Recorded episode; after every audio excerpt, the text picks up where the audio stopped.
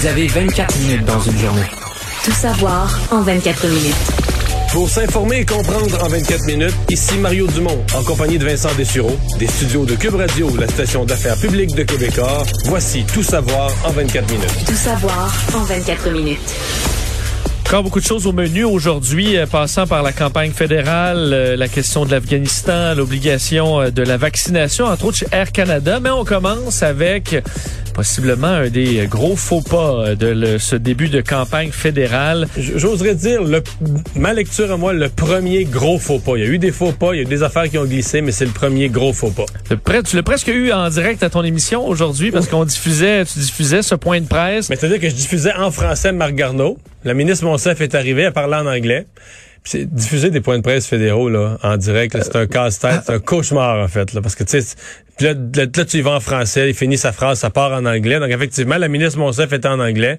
Puis on est revenu aux affaires régulières de l'émission. Et euh, ben, quelques secondes plus tard, elle se mettait euh, bon les pieds dans les plats. Parce que pour vous mettre en contexte, donc en avant-midi, euh, il y avait point de presse sur la situation en Afghanistan et toute la question des efforts de l'armée canadienne pour sortir le plus grand nombre possible de personnes du pays. C'est un dossier qui est très chaud. Je donnerai d'ailleurs les derniers détails tantôt. Mais la ministre des, donc des femmes et de l'égalité des genres, ministre sortante, Mariam Monsef, euh, qui euh, bon donnait certains détails et s'est adressée aux talibans en utilisant le terme nos frères, les talibans. Euh, je vous la fais entendre. I want to take this opportunity to speak to our brothers, the Taliban. Et là, elle explique qu'elle demande aux talibans de laisser euh, les gens évacuer le pays de façon sécuritaire. Et là, tout le monde qui écoutait ce point de presse-là euh, sursauté en attendant un peu là. Nos frères, brothers, euh, alors que c'est des gens à qui on a fait la guerre pendant des années et dont on essaie désespérément de sortir des gens euh, de, de, de bon euh, De leurs griffes, de, de leurs griffes, de leurs jougs, parce qu'ils vont Des probablement être exécutés Ben oui. des femmes, des gens de la communauté LGBT, euh, des gens qui ont collaboré avec l'armée canadienne.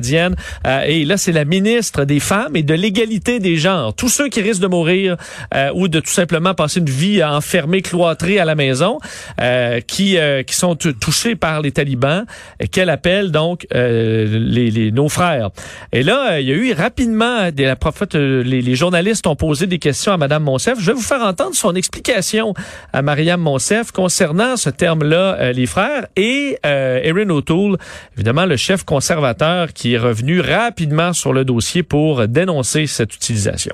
The reference to brothers is a cultural reference, of course, but let me be very clear. We do not support the Taliban. We are horrified that the hard won gains of the past 20 years are at stake. Le gouvernement Trudeau a utilisé un langage totalement inacceptable. Après six mois d'inaction par le gouvernement Trudeau, il y a des milliers d'A- d'Afghans en danger à cause de leur soutien de notre pays. Donc, Mariam Monsef, faut dire, qui est d'origine afghane, expliquait que c'est un terme qui est utilisé, là, euh, les frères, et que ça peut, ça peut être, Oui, mais- euh, ça veut pas dire qu'on est près de ces gens-là. Mais en afghan ou mais être au Canada là. Les termes que tu emploies au Canada en politique canadienne comme ministre élu au Canada, membre du cabinet fédéral, tu peux pas dire ouais mais traduit en afghan, c'est quelque chose qui se dirait. Je veux dire ton propos là, il va être lu et interprété à la lumière du pays dont tu es ministre. Dans la, tu sais, on l'entend en anglais, là, Our Brothers, mais Our Brothers en anglais, c'est je veux dire, moi, tu peux pas me demander d'interpréter ce que ça, la traduction en, en Af- ça, ça tient pas la route, là. Non, et on peut s'imaginer que dans n'importe quelle culture, si tu te présentes, euh, Mario, au Japon, là, et que tu dis des choses offensantes pour les Japonais, mais en disant, oh, au Québec, On on, dit euh, ça. on dit ça, ça, ça marchera pas. Il faut, euh, c'est les termes-là, surtout, faut dire écrit. Elle ne l'a pas sorti comme ça euh, de, de faire en ad lib. là. C'était ce qui était écrit sur sa feuille. Donc, euh, tu as le temps quand même de passer, est-ce que c'est le bon mot dans le contexte actuel euh, que je pourrais utiliser? Et- et- et tu le soulignais, ce qui est ironique, c'est que c'est la ministre de la condition féminine, de, de- de l'égalité des femmes. Dis, OK, s'il y en a une qui peut pas dire ça, euh, c'est bien elle. Euh, J'ajouterais, juste pour... euh, parce que je, je, je regarde ça sur CNN, juste une nouvelle du jour, juste pour améliorer son dossier. Oui. Dans la conférence, parce que les talibans font maintenant leur relation de presse, les, sont, les conférences de presse. Et aujourd'hui, il y a un porte-parole des talibans qui a dit que les femmes ne devraient pas aller au travail. Devraient rester chez elles, ne pas aller au travail. Mais dis pas parce que nous, les talibans, on a changé, là. On n'est pas nécessairement contre que les femmes aillent travailler. Il faudrait que les femmes restent à la maison pour leur propre sécurité. Parce que tout ça va bien vite, là, puis nos soldats sont pas habitués à respecter les femmes. Écoute, c'est Sans c'est- rajouter, c'est euh, loufoque, c'est loufoque. Donc ils disent nous là, les nouveaux talibans, on serait presque que les femmes travaillent, mais nos soldats sur le terrain eux, ils ont, ils, ont- ils savent pas comment respecter les femmes, fait que les, les femmes vont être en danger. Fait pour leur propre sécurité, il serait mieux de rester à la maison et de plus travailler. Et d'ailleurs, cette, cette histoire-là, parce que je voyais plusieurs messages sur Twitter en début de journée qui disaient, ah, mais ça, c'est les, les Blancs qui com- sont pas capables de comprendre ce que les mots veulent dire dans d'autres langages. Mais je lisais, euh, entre autres, une réfugiée afghane, Zara Sultani, qui est euh, des fois sur le réseau CBC, entre autres, pour expliquer euh, certains dossiers.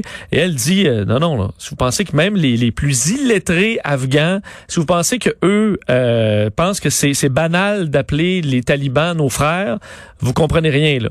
Alors, je pense que c'est peut-être pas euh, si vrai que ça que, on, que les Afghans qui sont contre les talibans les appellent nos frères. Du moins, elle, qui est une réfugiée afghane, euh, était très claire sur les réseaux sociaux de dire non, non, on ne on on n'appelle pas nos ennemis, nos frères, même en afghan. Alors, on n'est peut-être pas d'accord sur cette, euh, Donc- cette explication-là. Et je reviens, et M. Trudeau qui disait avoir accepté l'explication de sa ministre, lui de son côté, mais moi, euh, je reviens à au point de départ de notre discussion. Pour moi, quand on parle d'une gaffe de campagne, mais qui, une qui laisse une trace sur quelque chose, j'ai comme des critères. L'exemple, le 50 dollars d'épicerie de Philippe Couillard, quelque chose de clair. Que tout le monde discute. Parce que tu une, gaffe, simple. une gaffe de campagne peut pas être dans un dossier compliqué, l'article 32 du projet de loi 49, puis finalement, plus personne sait trop, puis tu te rends compte, le monde finit par se dire, ouais, ça a l'air d'être une gaffe, mais moi, je suis pas... Non, non, C'est de la politicaillerie. c'est ça. Quelque chose de clair, que les gens comprennent, que les gens sont capables de répéter, là, tu sais, de reparler à leurs voisins de ça, de dire, c'est-tu croyable, c'est-tu pas croyable? Ça, pour moi, et qui laisse une trace, qui va durer quelques jours, moi, je pense que là, on a tous les ingrédients d'une vraie, vraie, vraie gaffe. Là, Ça de- peut être pris par tous les partis parce que Oui. c'est universellement, ça peut être condamné autant par Jack Meeting que par Erin O'Toole.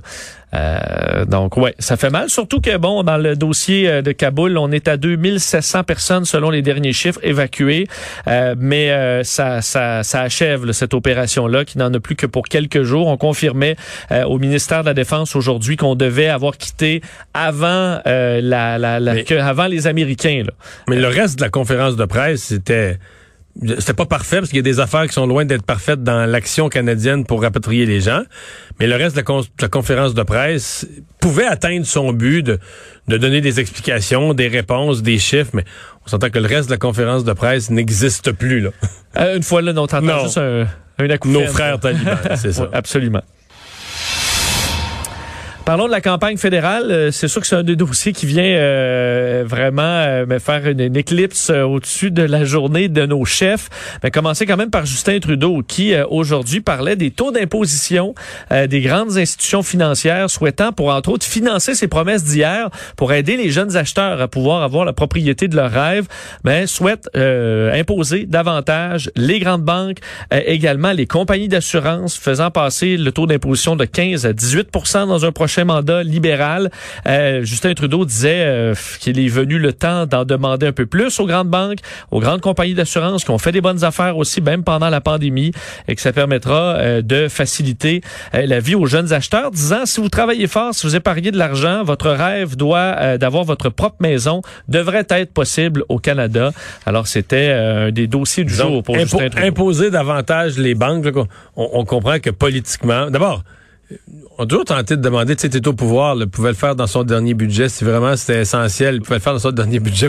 Mais le point, c'est que politiquement, c'est la montée. Je ne sais pas si c'était prévu dans le plan de campagne, mais j'ai l'impression que là, on s'attaque vraiment à la montée du NPD. là. parce qu'aujourd'hui, le mot à mot de ce que dit Justin Trudeau, Jack Metzing aurait pu le dire. Oui. Ça, c'est du Justin Trudeau, NPD. les grands riches. euh, Oh oui, les grosses banques puis tout ça. Puis c'est toujours drôle parce que tu sais on parle des banques, des banques, des banques, mais tu sais au Canada là, je veux dire la Banque Royale là, ça appartient pas à une madame ou à un monsieur comme toi, tes culottes t'appartiennent, tu comprends? oui, non. Qui est propriétaire de la Banque Royale, là? Euh, tous les syndicats d'enseignants ont sûrement, là, tous les fonds de pension d'enseignants ont sûrement là, des paquets d'actions de la Banque Royale. Euh, tous les fonds de pension du Canada, ont plein d'actions de la Banque Royale. Toutes les nommes, là, tu vois? Puis dans les, les rendements qui font que les pensions de tout le monde. Donc, je dis pas qu'il faut, faut, protéger les banques, mais ce que je veux dire, c'est qu'il y a une démagogie. Tu sais, quand tu dis, ah, moi, je vais m'attaquer au profit des banques, mais comme si les banques, c'était une personne avec son cigare. un peu comme Jeff Bezos et, à Amazon. C'est ça, une personne tout seul avec son cigare dans son gros bureau en Acajou, et puis lui, la, lui, la banque, là, il s'emplit. Non, les banques, c'est des actions éparpillées, tu comprends? Tout le monde en a, les gens en ont dans leur REER privé, et surtout les fonds d'investissement, tous les fonds de pension, tous les fonds d'investissement. Donc, de vraiment monsieur, madame, tout le monde. Ils prennent tous les gros fonds d'investissement, là, c'est plein, plein, plein d'actions des six grandes banques canadiennes. Pose pas de question. Donc, c'est aussi que les profits des banques, les dividendes versés par les banques, mais c'est tout redistribué dans les fonds de pension de tout le monde. Puis les mêmes travailleurs qui sont syndiqués puis qui aiment ça quand leur syndicat crie contre une banque, si les rendements sont pas assez bons sur leur, fond de, aussi. Sur leur fonds de pension, ils vont dire ah, pas de rendement notre fonds de pension. Non mais bon, euh, Aaron O'Toole et le j'aime m'attaquer au populisme de gauche. Bon, ben est-ce que est-ce que Aaron O'Toole va dans dans ce cherche lui aussi à aller chercher euh, ce, ce vote-là qui est peut-être moins pour les conservateurs parce qu'aujourd'hui euh, Aaron O'Toole parlait de santé mentale, euh, souhaitant d'ailleurs il rappelait ses promesses concernant l'augmentation des transferts en santé euh, aux provinces, mais souhaite collaborer avec les provinces pour investir dans les soins de santé mentale, pour, au dire d'Erin O'Toole, fournir suffisamment de financement par le biais de transferts en santé, entre autres des crédits d'impôt pour des employeurs pour offrir des protections, euh, des investissements dans des organismes à but non lucratif pour des programmes de santé mentale, un milliard sur cinq ans pour des initiatives de programmes autochtones pour les soins de santé mentale. Euh, c'est des choses qu'auraient pu proposer les libéraux et le NPD aussi. Oh ouais, donc on comprend que les conservateurs sont dans une certaine forme de recentrage à ce moment-ci. Là. Prends les trois dernières annonces. Euh, les travailleurs présents ces conseils d'administration des entreprises, donc pour les travailleurs, la protection des fonds de pension pour les travailleurs, même on parlait pro-syndical. Aujourd'hui, on s'occupe de santé mentale, donc on est dans le, dans le social, dans le travailleur. Donc c'est ce qu'on appelle, mais si tu as lu la, plateforme des conservateurs, dont on a surtout remarqué Renault en t-shirt bien, bien musclé sur la une. aussi derrière. Mais oui, si tu le lisais, c'est une plateforme recentrée. Là. Euh, donc un peu moins... Euh, c'est qu'on on est prêt on, on, est prêt à laisser 1 ou 2% à Maxime Bernier pour essayer d'aller chercher quelques pourcents dans la banlieue de Toronto, dans la banlieue de Montréal, qui pourraient donner des sièges qui fassent la différence pour se retrouver au pouvoir. Je pense que c'est un peu ça qu'il faut voir dans la stratégie.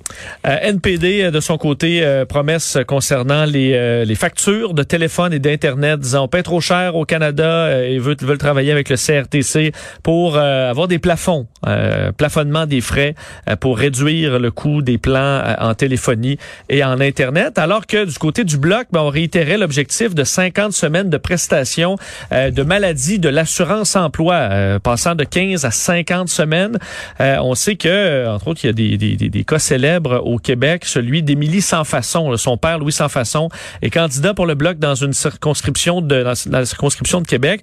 Est-ce qu'on, bon, ce, ce, qui est arrivé à cette, cette jeune femme atteinte d'un cancer, qui termine sa chimiothérapie, mais doit retourner rapidement au travail parce que ses 15 semaines sont écoulées. Elle va décéder en novembre dernier après une récidive de son cancer. Alors, au lieu de pouvoir travailler sur sa santé, s'occuper d'elle, elle a dû retourner au travail, ce qui n'aurait pas été le cas avoir eu ce 50 semaines. Euh, bon, c'est un dossier, dossier intéressant, important, euh, mais c'est pas... Euh, c'est pas ce qui a occupé le gros de la période de questions des François Blanchette. Là, sa prise de position hier sur le troisième lien. C'est oui. c'est revenu aujourd'hui là. Euh, tous les chefs ont réitéré ou euh, voulu expliquer un peu plus leur, leur position sur ce fameux projet de troisième lien. Je vais vous faire entendre un petit montage de tout ce monde-là. Justin Trudeau et François Blanchette, euh, Erin O'Toole et Jack Meeting sur l'immense projet de troisième lien à Québec. Euh, on va continuer d'être intéressé par des projets, particulièrement les éléments euh, du troisième lien qui ont lien à du transport collectif. Euh, ces discussions vont se continuer. Je crois que le troisième lien a un potentiel de contribution positive en termes d'environnement, notamment pour éviter un nombre important de véhicules faisant un important détour. Nous sommes le seul parti en faveur de le troisième lien. C'est une C'est un euh, investissement important pour la grande région de la capitale. On est contre cette, euh, cette projet parce que euh, ce n'est pas un projet qui, qui amène au, au nos buts de réduire le- nos émissions de gaz à effet de serre. Bon. Bon, des positions tranchées. Tranché, ben, sauf peut-être pour les François Blanchet. Euh, mais j'ai aimé euh, Justin Trudeau qui, normalement, il dit toujours continuer de travailler. Ça, il le répète tout le temps. Mais là, il a dit continuer d'être intéressé. Alors, c'est un petit peu de coche en bas. On travaille même pas. là. On travaille pas. On est qu'on continue d'être intéressé par À ces projets, projet. de troisième lien concernant, entre autres, le transport collectif. Mais euh, c'est, je veux dire, euh, l'analyse qu'on peut en faire, comme du point de vue des François Blanchette, c'est parce que c'est une double analyse. Des circonscriptions visées, on se dit qu'on va aller chercher plus d'appui dans quelques circonscriptions, puis qu'on n'en perdra pas qu'en bout de ligne, les gens de, de, de l'Anaudiable, de la Montérégie, qu'ils soient d'accord ou pas, ils vont pas voter là-dessus, ils vont s'en foutre. Mais aussi, on se colle sur la CAQ. là. On veut vraiment pas, du côté des François Blanchette, d'aucune façon, déplaire à François Legault. Tout savoir en 24 minutes. Parlons COVID euh, maintenant parce que les chiffres aujourd'hui sont euh, sont à la hausse. Euh, chiffre de COVID dans le bilan du Québec, 550 nouveaux cas, euh, un décès, huit personnes hospitalisées, quatre personnes de plus aux soins intensifs. Alors tous les indicateurs sont en hausse aujourd'hui, Euh, ce qui amène entre autres un point de presse de la santé publique de Montréal, Mylène Drouin, qui indiquait que oui, c'est en hausse les, cas de COVID à Montréal. Euh, en fait, on, par rapport à l'an dernier, on est même pas mal plus haut. Elle a fait la comparaison, là, on est à des chiffres qu'on avait l'an dernier, plus fin septembre, où on était carrément au début de cette, euh, de, de cette deuxième vague, plus de transmission communautaire, la rentrée n'est pas encore faite, alors ça c'est inquiétant. Par contre, il y a toujours le fameux vaccin euh, qui peut empêcher les gens qui, qui, qui contractent la COVID de se retrouver dans le système hospitalier. Elle a tenu donc à rappeler tout ça. On gère présentement 46 éclosions, principalement en milieu de travail. On comprend que le milieu scolaire, euh, euh, il y en a pas en ce moment. Dans les lieux publics ensuite, euh, entre autres dans des dans des événements de danse, il y en a 11. Ah oui. Événements de danse là, c'est un des euh, euh, des vecteurs en ce moment. Je vais faire entendre un extrait de Dan- Danse en ligne ou ben, ils disent pas quelle, danse. Ils disent pas quelle danse, mais on dit tant chez les spectateurs que des danseurs. Donc, Ah, des ok. spectateurs euh, au- à la danse. Je vais vous faire entendre Mylène Drouin. Je m'excuse, le son de la conférence de presse n'était pas très bon, mais vous allez quand même entendre son propos. On est face à une quatrième vague. Là, on a un effort à faire, un peu comme je le disais euh, au mois de mars et avril face à la troisième vague. On a maintenu des mesures en place très sévères pour et on a réussi à l'éviter. Celle-ci, on va pas l'éviter la vague. Elle est là, elle est bien installée avec 50% de variants Delta dans nos cas. Euh, on est face à une hausse. Euh, la question, c'est d'essayer de minimiser évidemment des événements de supertransmission et euh, minimiser évidemment les, les cas qui vont se rendre aux hôpitaux et aux soins intensifs. Mais moi, ce, que je, ce qui me frappe surtout dans les chiffres du jour, euh, c'est ceux du journal ce matin sur les écoles. On a fait le portrait après, après trois semaines au mois d'août l'année passée, versus après trois semaines au mois d'août. Quand on dit trois semaines au mois d'août, c'est, c'est la veille de la rentrée scolaire. Et chez les 20 ans et moins, donc tu prends le groupe des 20 ans et moins, on n'a pas de chiffre pour les écoliers comme tels, mais si tu prends les 20 ans et moins, on s'entend qu'il y a une grosse partie qui sont à l'école. Il y en a 10 fois plus. Il y a 10 fois plus de cas COVID chez les 20 ans et moins cette semaine qu'il y en avait à la même semaine du mois d'août l'an dernier. Donc, ça veut dire que la rentrée scolaire, quand, les jeunes se présentent à l'école pour le jour 1, on part le jour 1 avec 10 fois plus de cas de COVID susceptibles de se transmettre. Bon, on a des jeunes vaccinés, il y a des éléments qui vont aider, mais ça C'est pas banal. non, non, non. Tu te rends compte que c'est quand même une euh, rentrée qui se fait. Je comprends qu'il ait gardé le masque, ça se fait sous un, un- un certain risque. L'autre chiffre que je retiens, euh, le, le ministre Dubé faisait le bilan, je pense, des 19. là. C'est quand même le nombre d'hospitalisations. Aujourd'hui, 8 de plus, comme c'est plus, là, mais c'est pas tant que ça. Euh, les 19 dernières hospitalisations qu'on a eues au Québec, 17 des 19, des gens non vaccinés. Donc, ils Alors sont- que c'est ils- un faible pourcentage. c'est ça, ils sont 12-13 de la population, puis ils représentent 90% des hospitalisations. Ça, ça dit tout sur la valeur du vaccin. Euh, changement d'ailleurs euh, au niveau de la santé publique. La Direction générale de la santé publique annonçait que le docteur Richard Massé, conseiller médical stratégique et ancien d'ailleurs euh, directeur de la santé publique entre 1998 et 2003, là, lui, euh, vous avez vu souvent remplacer le docteur Arruda dans des points de presse, les cheveux blancs, euh, il doit quitter son poste pour des raisons de santé euh, présentement. Et ce qu'il y a d'un peu particulier, c'est que il est remplacé par son épouse, la docteure Marie-France Reynaud, qui l'avait d'ailleurs remplacé durant la période estivale. Elle qui est euh, conseillère médicale stratégique à la direction de la santé publique, spécialiste en médecine communautaire et santé publique. Donc, elle va prendre la relève pour l'instant. Euh, lui qui était revenu euh, au printemps 2020 euh, à, à son à ce poste, donc haut placé à la santé publique. Et euh, on ignore pour l'instant quels sont ses problèmes de santé. On sait qu'il y avait eu quelques frictions euh, dans le dossier de la rentrée scolaire avec Jean-François Roberge. Alors, il ne faudrait pas avoir eu lieu, euh, eu une- un lien avec tout ça. Euh, on l'ignore, mais euh, il se retire pour un certain temps.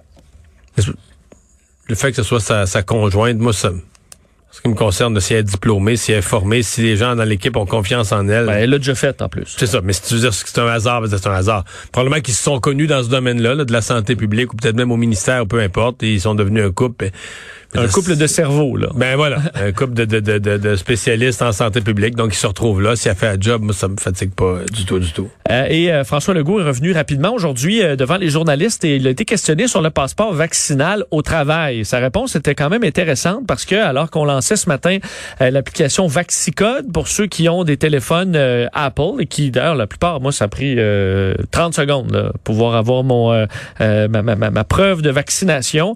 Euh, questionné donc à savoir est-ce qu'on euh, va pouvoir utiliser le Vaxicode euh, en milieu de travail? Écoutez la réponse de François Legault.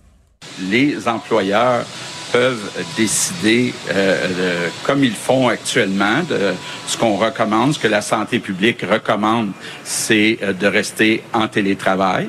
Donc, euh, mais ceux qui veulent revenir, qui doivent revenir pour l'efficacité de leur organisation, de leur entreprise, mais là, c'est à l'employeur à décider comment il fonctionne.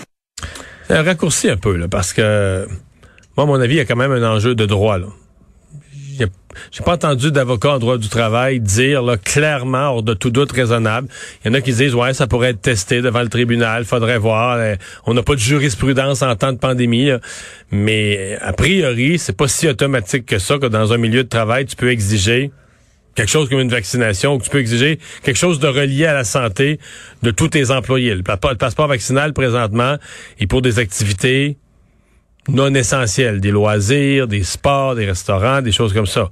Le travail, Est-ce que tu peux être congédié? ben c'est ça. Le travail, c'est une coche au-dessus. C'est le gagne-pain, c'est gagner sa vie.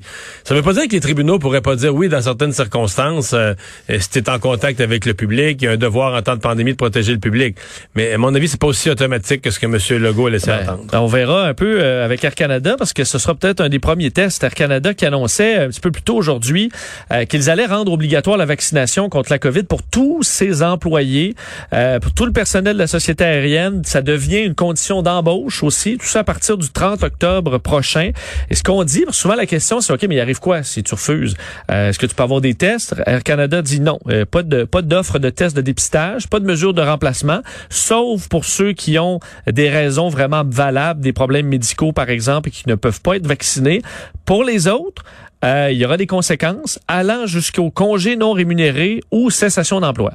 Alors, Air Canada dit, vous êtes vacciné, vous n'avez pas de passe-droit, il n'y a pas de test. Si vous n'êtes pas vacciné le 30 octobre, euh, on peut vous mettre dehors. Il y a un mouvement, là, je veux dire, les gens non vaccinés, en tout respect, doivent, à mon avis, faire une réflexion et reconsidérer. le- la vie s'en vient de plus en plus compliquée. On sent que ça resserre, l'étau se resserre de partout, avec un mélange d'impatience parce qu'on veut s'en sortir, puis on voit l'efficacité du vaccin. Tu sais, tous les éléments euh, font que l'étau se, se resserre. Et on peut... Et on peut terminer avec euh, une des nouvelles qui a fait beaucoup jaser aujourd'hui, le bébé en couverture de l'album Nevermind de Nirvana, album mythique, là, faut dire des années 90, album grunge euh, du euh, et ben ce bébé, on voit un bébé dans l'eau avec un billet de banque là, juste devant lui. Ben ce bébé, Un bébé tout nu. qui est un bébé tout nu, qui est maintenant dans la trentaine, Spencer Elder, Elder poursuit euh, les anciens membres de Nirvana et plein d'autres mondes, la, la succession de Kurt Cobain, euh, pour euh, pornographie infantile. Enfin, on dit que euh, c'est les parties génitales de- du bébé étant euh, apparents, on le représente, vu qu'il regarde un billet de banque, comme un travailleur du sexe. C'est ce que ce ce son avocat a fait valoir et qu'il en a subi des conséquences un peu toute sa vie. Alors que le bébé, là, lui, il a refait la photo à plusieurs reprises dans sa vie pour des magazines. Euh, il a fait des gars, Comic ouais. Il a fait des, euh, il a fait plein de plein d'entrevues là-dessus au fil de sa vie. Et là, soudainement. Euh, ben, il dit qu'il en a bien souffert et que ses parents à l'époque ont eu 200 dollars pour ça et qu'il n'aurait pas signé de décharge. Il a essayé de, con- de contacter plusieurs fois les membres du groupe pour avoir de l'argent euh, sans succès. Eh Ben là, il réclame 150 000 dollars de dommages et intérêts.